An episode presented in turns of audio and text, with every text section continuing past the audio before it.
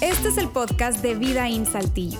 Nos alegra poder acompañarte durante los siguientes minutos con un contenido relevante, útil y práctico.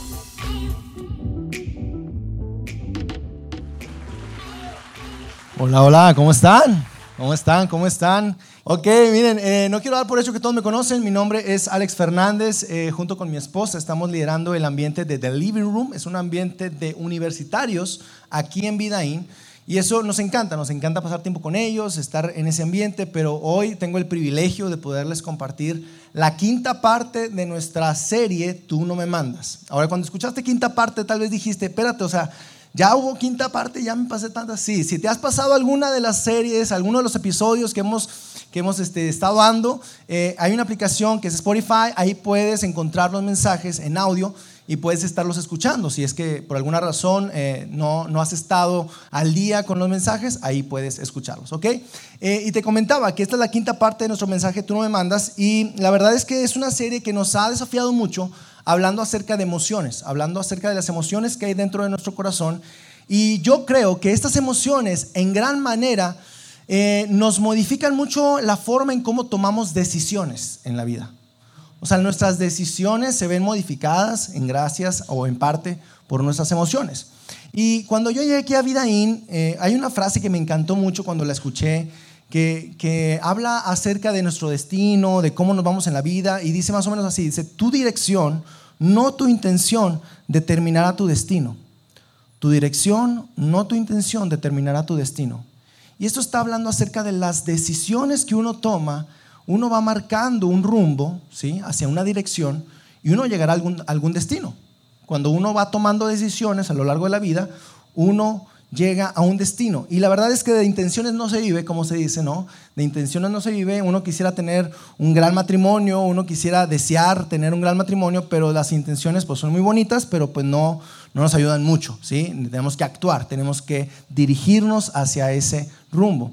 Y creo que esta serie, hablando acerca de emociones, eh, tienen un gran, un gran poder con nuestras decisiones. De hecho, las emociones afectan directamente a nuestras decisiones que tomamos hoy en día. Por ejemplo, si hoy en día tú te encuentras con una amiga, un amigo, y lo ves con un super celular de esos iPhone, este, no sé, ya ahorita cuál va en el iPhone, el 13, 14, o sea, lo ves así súper padre, súper chido, tal vez despierte en ti algo de envidia, ¿sí? Que es una emoción que hemos estado viendo, una envidia. Y eso te incline o te empuje a tomar la decisión de comprarte un celular igual o mejor que ese.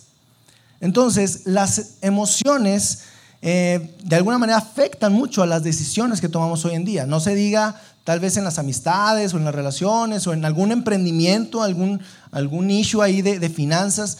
Todas esas emociones afectan directamente. Ahora, hay una parte que, que yo quisiera decirte que hoy vamos a hablar acerca de una emoción más y es la emoción que seguramente a través de, lo que acabamos de vivir en, el video te diste cuenta y es acerca del temor.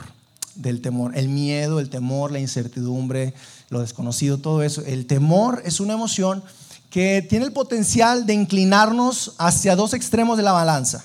O nos inclina a tomar una decisión abrupta, una decisión, tú sabes, sin, sin pensarla demasiado en base al temor, o nos retrae, nos, obliga a que nos protejamos, a que de alguna manera veamos muy egoístamente y, nos congela y no actuamos o no tomamos decisiones.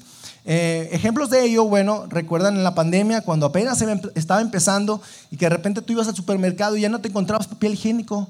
Eh, en, los, en el supermercado. Ya no había. O sea, de repente la gente como que empezó a entrar en pánico, ¿sí? Y empezó a comprar papel higiénico como si fuera, no sé, o sea, y empezó a comprar, a comprar, a comprar. Entonces hubo muchas reacciones, hubo muchas decisiones que tomamos en base a nuestros miedos, en base al temor.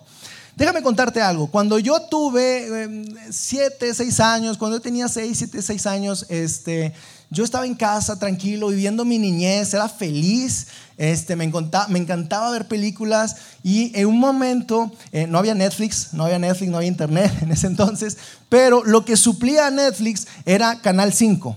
Para aquellos que son muy jóvenes, este, tal vez no entiendan, pero Canal 5 era un canal de la televisión, ¿sí? Eh, en donde pasaban de todo tipo de cosas, pasaban series muy padres, este, de caricaturas, desde, no sé, eh, eh, Don Beto y Don Gato y sus pandillas, ¿no? Este, el Chavo del 8, pero también pasaban películas y me encantaba ver películas en Canal 5. Había, había películas de todo tipo también, de aventura, de acción, para niños, pero también había películas de terror.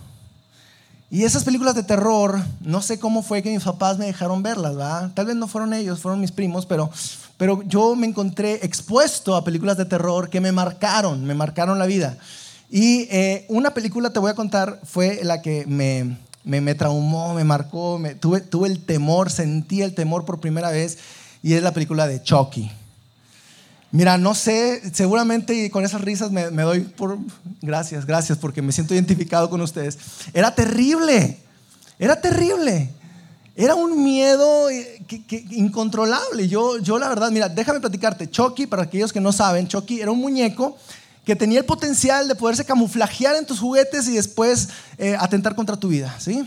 Eh, era, era, era, el muñeco, era una máquina que, no sé, o sea, terrible, terrible. No, no, no, yo tenía mucho miedo a Chucky, mucho, mucho miedo. Ahí me marqué por primera vez. Pero después yo, yo dije, bueno, puedo superarlo, puedo seguir con mi vida. Y, después, a mí me encantaba ir al circo, pero después vi una película de eso, el payaso. Y eso me arruinó, me arruinó, eso me arruinó. Este, y la verdad es que era el temor, el terror de, de, mí en lo personal. Este, y es la razón por las cuales muchas sábanas, eh, colchones están sucios hoy en día. Este, mi mamá eh, tuvo, entendió, entendió que era un temor, porque pues quien en su sano juicio se levanta a ir al baño cuando puede haber un payaso potencial ahí en la casa queriéndote sacar las tripas. Entonces, pues no, no, no, no, uno como niño no quería ir. ¿verdad?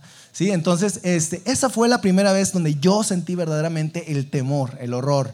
Eh, pero ah, hoy en día ya eso tal vez nos dé risa y mis temores han ido evolucionando, déjame decirte, ya no me da miedo esas películas, ya me dan miedo cosas ya más como, no sé si decir, de, de adulto, ¿no? Este, eh, los niños, tengo un par de hijos, este, eh, ya me dan miedo otras cosas, ¿sí? Pero no todo es malo en el temor, o sea, no todo es malo, realmente el temor también es bueno, nos ayuda en cierta manera como civilización, ¿verdad? A acumular conocimiento, información y aprender, ¿sí? De lo, de lo experimentado, ¿sí? Y de esa manera podemos ir acumulando, te digo, esa, esa información, conocimiento nuevo a través de esas experiencias evaluadas. Entonces, el temor en cierta manera no todo es malo, pero hoy en esta tarde yo quiero platicarte del temor que sí es malo, o sea, del temor que sí logra paralizarte, del temor que logra frenar en tu vida, que, te está drenando y que te hace tomar decisiones o más bien no tomarlas por temor,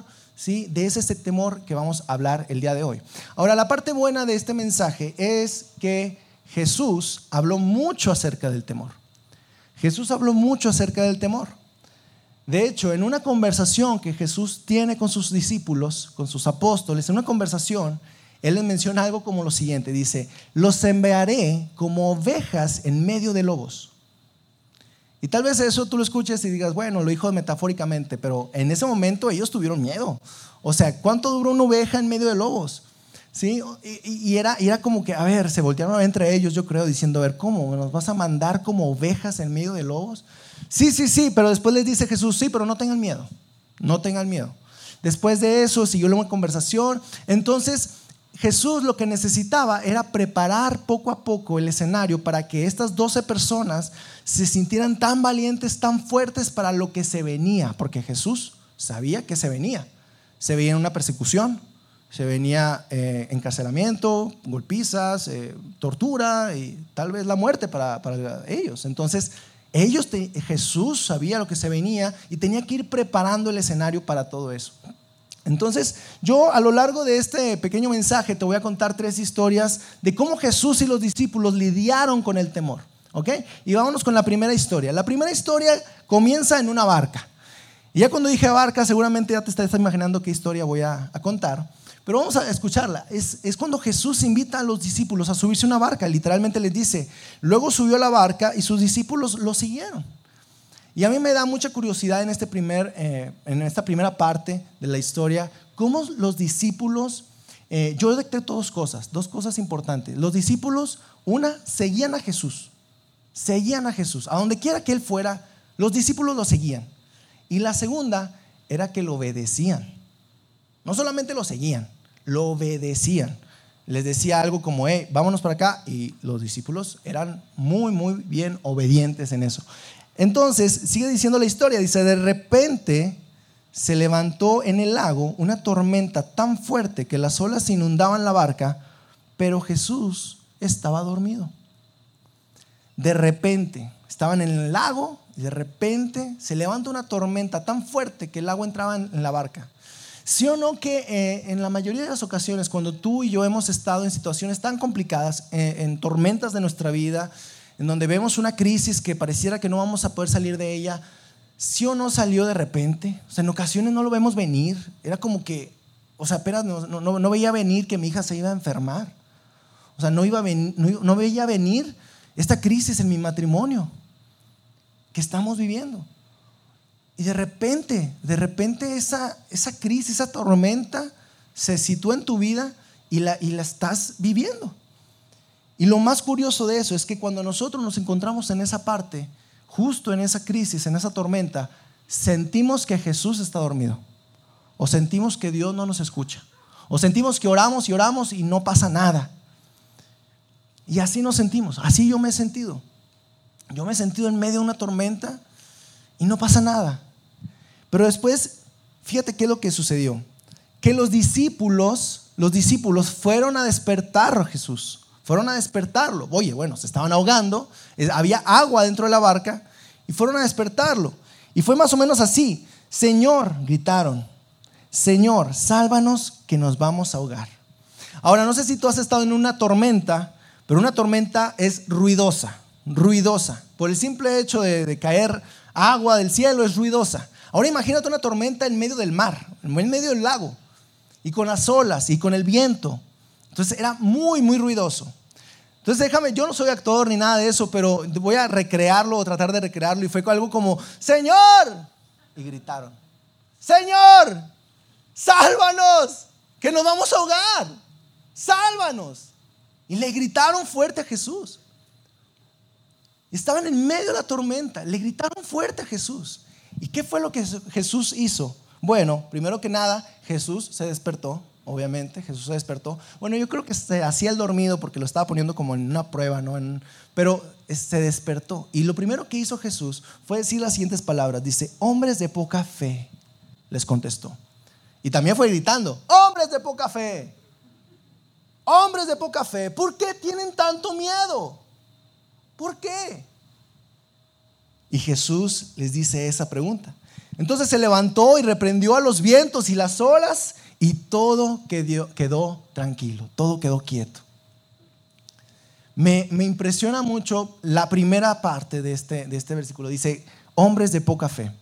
Yo creo que en ocasiones este tipo de situaciones en donde Jesús llevaba a sus discípulos a este tipo de, situaciones límite, a, estas excursiones límite, era para fortalecer algo y era la fe de ellos. Hombres de poca fe.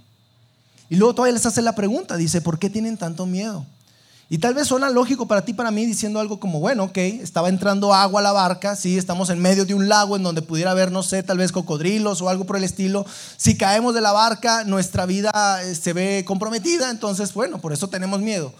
Era tal vez obvio para ti, para mí, pero aún así Jesús les hace la pregunta, ¿por qué tienes miedo? ¿Por qué tienen tanto miedo?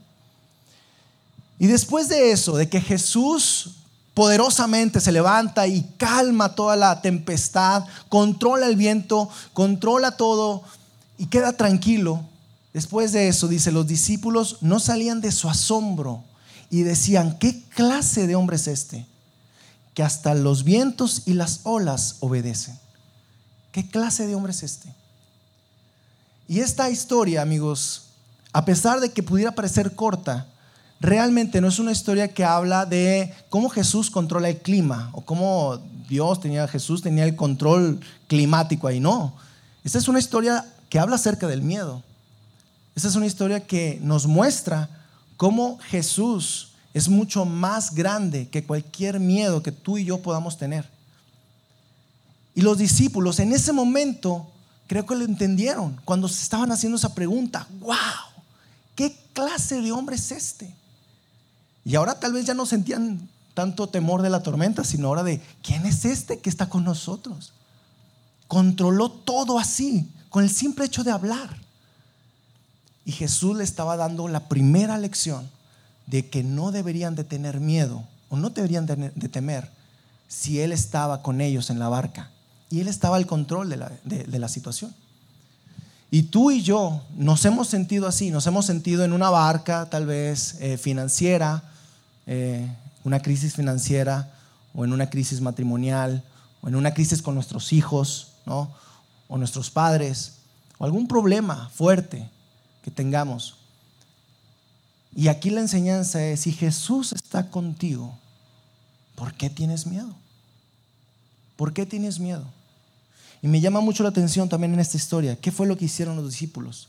Los discípulos clamaron a Jesús, recurrieron a Él en primera instancia. Lo siguieron, lo obedecieron, pasó eso de la, de la lluvia, de la tormenta, y clamaron a Jesús.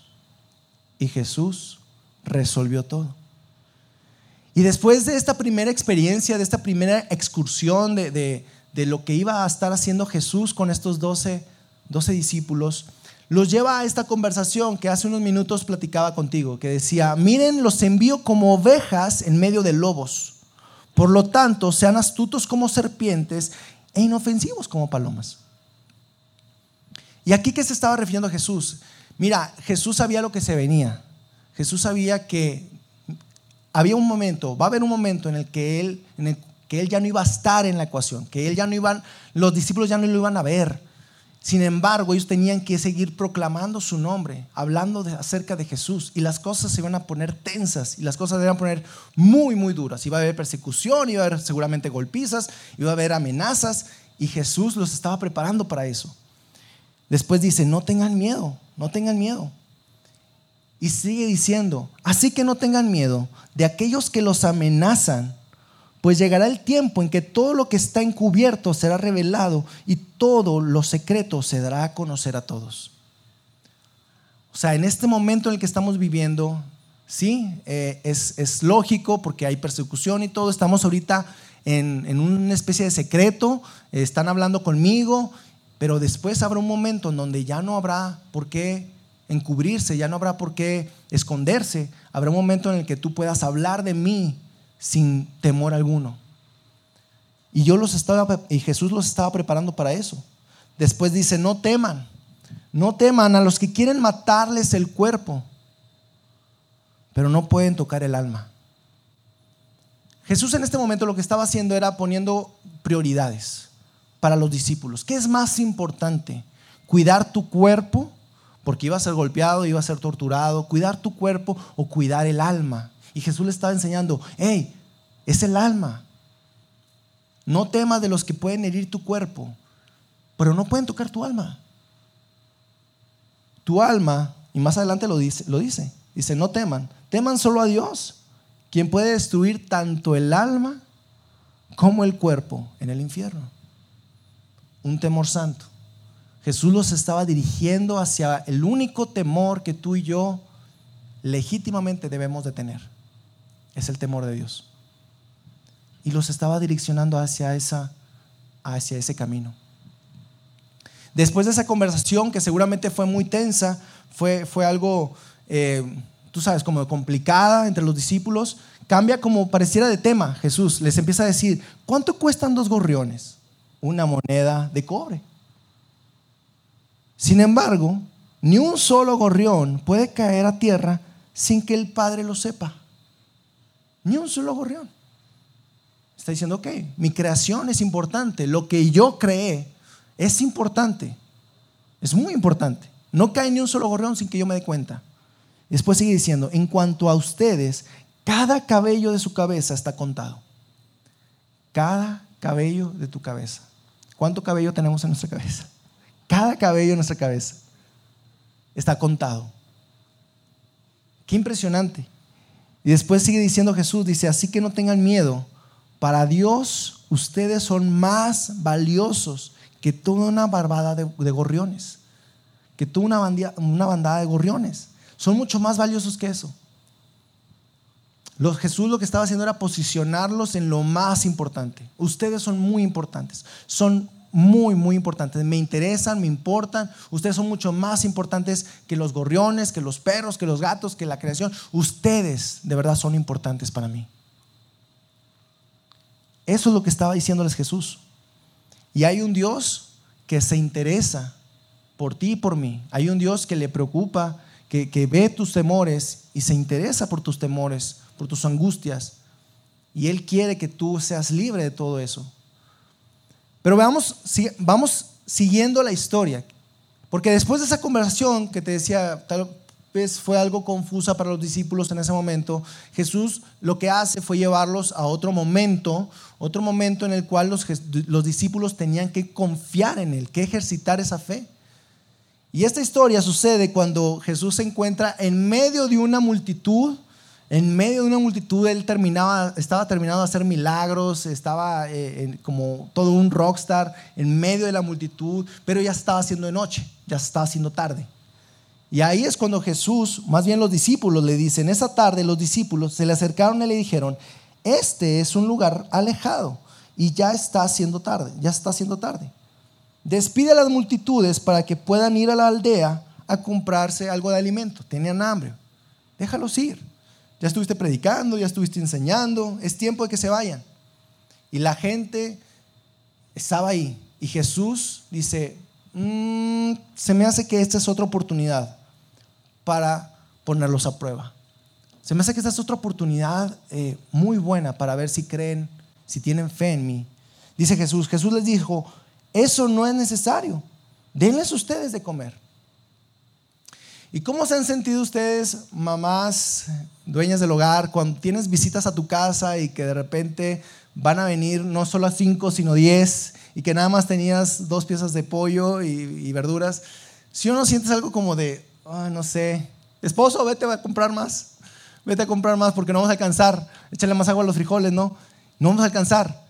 Y es cuando los discípulos se voltean a ver y dicen, a ver, espérate, o sea, no, no, no, no creo que entendiste, o sea, ¿Cómo quieres que nosotros le demos de comer a tanta gente, a una multitud entera, con esto? Yo lo único que veo son cinco panes y dos peces. Le respondieron. Cinco panes y dos peces. Es lo único que tenemos. Ahora, aquí hay un punto importante. Yo me he sentido de la siguiente manera. En situaciones límite, en situaciones de crisis, yo me he sentido en ocasiones por el temor de no, no, no hacer nada. En una situación difícil, mejor no hago nada porque lo que tengo es muy poco. En una situación difícil, mejor, ¿sabes qué? Me retiro porque lo que tengo no es suficiente. ¿Y cuántas veces nos hemos sentido así? Que lo que tenemos realmente no es suficiente, no alcanza, no, no se puede, o sea, saldría muy caro, no, no, o sea, matemáticamente es imposible. No se puede. Y nosotros mismos nos estamos privando de que, de que Dios en nuestras vidas haga algo, produzca algo. Y nosotros nos hemos sentido así. No podemos hacer el esto, no podemos hacer el otro, no puedo emprender, tal vez no sea seguro, tal vez esto, y el temor nos empieza a llevar hacia atrás. Y Jesús dice, tranquilos, tráiganlos aquí. Dijo Jesús, tráiganlos aquí. Tú dame lo que tienes, dame lo que tienes. Y después de eso dice, luego le dijo a la gente que se sentara sobre la hierba. Jesús tomó los cinco panes y los dos pescados, miró hacia el cielo y los bendijo. Después partió los panes en trozos y se los dio a sus discípulos, quienes los distribuyeron entre la gente. Y todos comieron cuanto quisieron. Todos comieron. Es más, sobró para el topper. Todos, todos comieron. Todos comieron. Increíble. Los discípulos, una vez más, veo esto siguieron, obedecieron y tuvieron fe, tuvieron confianza y se animaron a decir, ok, ahí está, eso es lo que tenemos, eso es lo que hay, ahora depende de ti. Inmediatamente después de que eso haya sucedido, de que imagínate a todos los discípulos dándole de comer a toda esa multitud, era el Uber Eats de la, de la época, estaban dando de comida, estaban dándoles a todos de comer, a toda la gente, los discípulos se sentían como rockstars, estaban ellos energizados, con una fe tremenda, viendo la multiplicación, cómo había sucedido, diciendo a Mateo, hey, yo estuve ahí, igual, Pedro, Andrés, todos estaban emocionados. Y de repente en ese momento cúspide de, de la fe de ellos, Jesús les dice lo siguiente. Inmediatamente después Jesús insistió en que los discípulos regresaran a la barca. Y me llama la atención cómo fue redactado aquí, que dice insistió. Mateo escribe insistió. Quiere decir que no fue como que de una manera muy, muy así como que placentera para todos. Tuvo que insistir a los discípulos. Quiere decir que tal vez ellos vieron la barca y dijeron algo como que no puede ser otra vez. Ya habíamos hecho esto, ya, ya, ya, ok, o sea, sí, reprobamos el examen, no nos fue muy bien, nos, nos paniqueamos, pero otra vez la barca, otra vez. Y Jesús dice, otra vez, otra vez.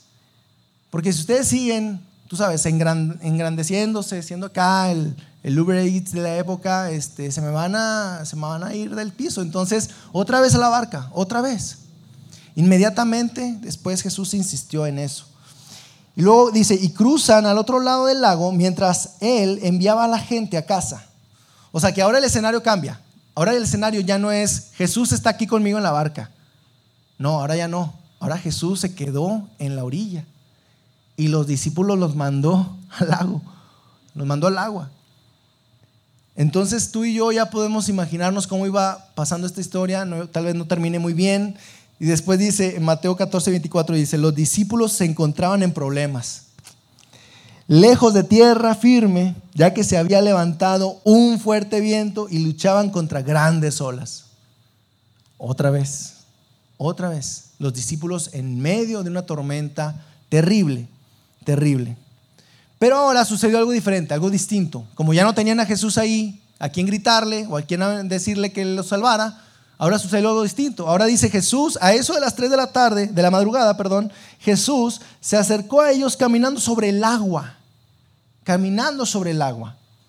Ahora, tal vez, si tú no tienes mucho contexto de iglesia, contexto de iglesia eh, la verdad es que nosotros no creemos así a simple vista de que Jesús haya, creído, haya caminado sobre el agua por el simple hecho de que la Biblia lo dice. Aquí hubo tres autores que redactaron, que documentaron esto, tres biógrafos de Jesús. Primero fue Mateo, y ahí estaba Mateo en la barca, ¿no? Ahí estaba Mateo. Y dice, yo lo vi, yo estuve ahí, y lo escribió. El otro fue Marcos. Marcos estaba escribiendo lo que Pedro le decía. Pedro le estaba contando a Marcos todo el relato y Marcos lo que estaba haciendo era simplemente escribiendo. Seguro, Pedro, sí, yo lo vi, seguro, sí, bueno, ok, lo escribo. El otro era Juan, estaba también ahí. Estaba también ahí Juan. Entonces, nosotros de verdad creemos que Jesús caminó sobre las aguas a estos tres, gracias a estos tres biógrafos que documentaron eso. Dice, y cuando los discípulos lo vieron caminar sobre las aguas, quedaron aterrados, llenos de miedo, y clamaron, es un fantasma. Otra vez el miedo, otra vez la incertidumbre, otra vez el temor. Y a mí me encantaría decirte que esta historia terminó diferente, pero la verdad es que no. Los mismos discípulos que estaban viendo, se estaban viendo como rockstars hace un momento, ¿sí? viendo la multiplicación, repartiendo el pan, dándoles de comer a toda esa multitud, ahora otra vez están atemorizados por lo que estaba sucediendo. Y otra vez Jesús hablándoles. Pero Jesús les habló de inmediato diciéndoles, no tengan miedo, dijo, tengan ánimo, yo estoy aquí. No tengan miedo, tengan ánimo. Yo estoy aquí. Y bueno, así fue las tres historias, tres expediciones que eh, logré ver cómo Jesús trabajaba con los discípulos a través de esta emoción, de, este, de ese sentir del, temor, del miedo, de la incertidumbre. Ahora te voy a contar una historia muy personal. Yo eh, eh, me encontraba llegando aquí a Saltillo, yo eh, no soy de aquí de Saltillo, yo soy de Sabinas, y eh, mis papás mensualmente me daban algo económico para poder yo mantenerme mientras estaba estudiando aquí en Saltillo. Y cuando estaba aquí en Saltillo eh, estudiando, me volví muy bueno, digamos que administrando el dinero, porque pues era muy poco, no era mucho, entonces yo tenía que saberlo administrar. Pero eso también despertó en mí una, una cierta inseguridad, un cierto temor a no tener dinero. Un cierto temor a no tener dinero. Yo decía, ¿qué, qué hago si se me acaba? Entonces yo eso lo generé, lo empecé a generar y empezó a crecer, a crecer, a crecer. Y después, eso, sin darse cuenta, lo llevé a mi matrimonio. Y cuando estábamos en mi matrimonio, pues imagínate los problemas que pude haber ocasionado. Eh, con mi temor, con mi inseguridad de no tener, de no tener dinero. Entonces, en una ocasión, eh, nos fue, empezó a ir muy bien a mi esposa y a mí en el trabajo, gracias a Dios, todo padre, íbamos a la iglesia y todo. Nuestra cuenta bancaria empezaba a crecer. Y cuando yo iba a la cuenta bancaria, yo veía los ceros y yo decía, ah, todo dar, esta es mi barca segura. Y como Dios ve los corazones y dice, ah, compadre, muy bueno. Bonito eso, ¿no? Bonito eso. Entonces, yo creo que fue un plan maquiavélico, ¿no? En donde mi esposa y yo nos embaucamos en un emprendimiento y soltamos todos nuestros ahorros a, esa, a ese restaurante. Era un restaurante. Nos creíamos restaurantes, restauranteros, ¿tú crees? Entonces, lo, invertimos todo, todo nuestro dinero ahí. Nos quedamos en ceros pero confiados dijimos, no, hombre, esto va a ser la gallina de los huevos de oro, no, hombre, al rato. Y, ese emprendimiento fue extraordinario, increíble, no sé qué. Duró un mes el emprendimiento. Duró un mes el restaurancito. Y nos quedamos sin dinero. En ese momento a mi esposa le, le hablan para que se haga un tratamiento, una especie de procedimiento en la conchita, en el hospital.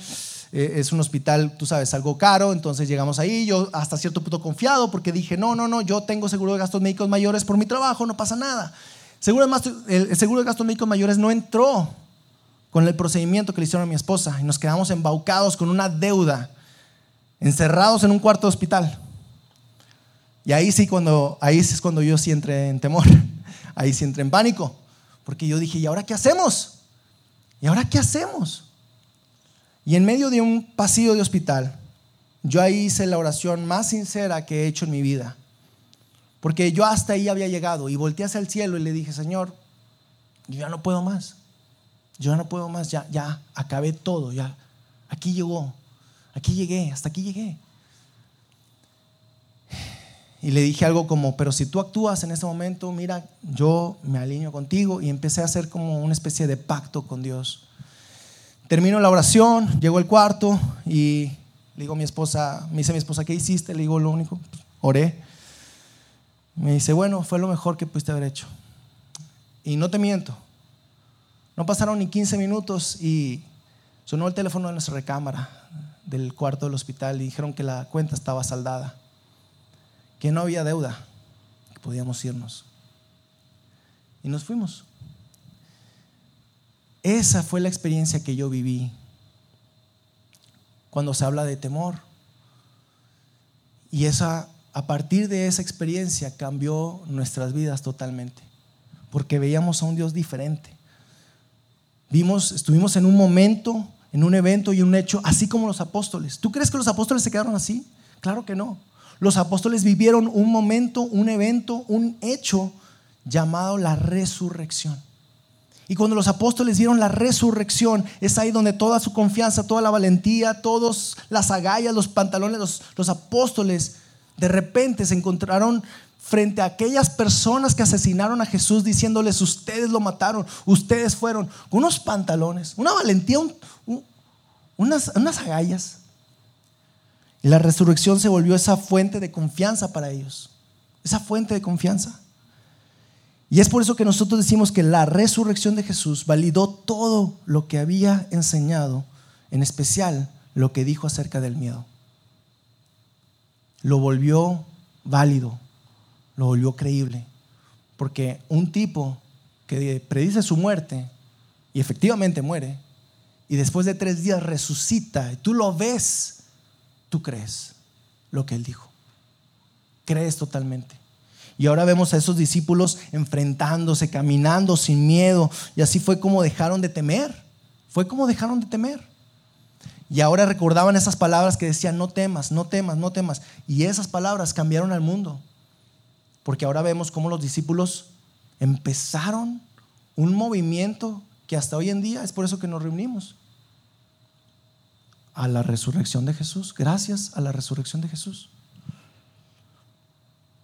Yo me gustaría que te llevaras cuatro puntos importantes antes de terminar, ya estamos terminando. La primera de ellas es no permitas que el temor se convierta en la parte central de tu vida, porque hay algo mucho más capaz y poderoso que el temor. Hay mucho más, hay algo mucho más grande que eso que tú sientes. Mucho más grande, mucho más poderoso, mucho más capaz que lo que tú estás sintiendo. Número dos, asegúrate, por favor, asegúrate de seguir y obedecer. Porque sin esas dos cosas en la ecuación, amigo, amiga, tú esperas que Dios actúe. Tú esperas que Él haga algo en medio de esa tormenta. Y qué padre. Y te la pasas orando y bien. Pero solamente te pido algo. Asegúrate de seguir, de estarlo siguiendo verdaderamente y de obedecerlo. Y de obedecerlo. Número tres. No olvides las tormentas de tu pasado. No las olvides. Es gracias a esas tormentas que tú y yo podemos mirar hacia el frente, hacia el futuro con esperanza, con fe, sabiendo que Dios hizo lo que hizo en el pasado. Es como nosotros ahora nos paramos con una, con una cara diferente ante, ante el miedo, ante la incertidumbre, el temor. No las olvides. No olvides lo que Dios ha hecho en tu vida. Y número cuatro y último, Recuerda siempre anclar tu fe a la resurrección de Jesús. No hay nada más fuerte ni más poderoso que eso. Si tú y yo anclamos nuestra fe en la resurrección de Jesús, seremos imparables. El temor llegará a nuestras vidas, sí, pero lograremos superarlo. ¿Les parece si oramos? Señor, te damos gracias, Padre.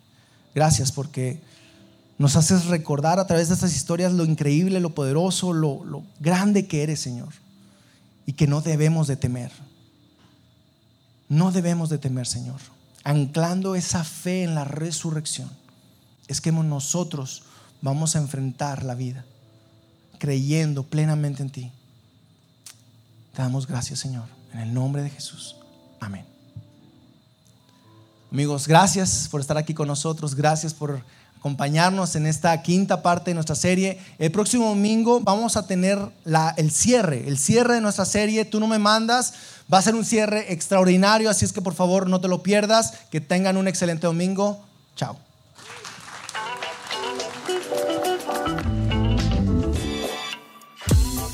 Sigue conectado a los contenidos de Vida en Saltillo a través de nuestro sitio web y de las redes sociales. Muy pronto estaremos de vuelta con un nuevo episodio.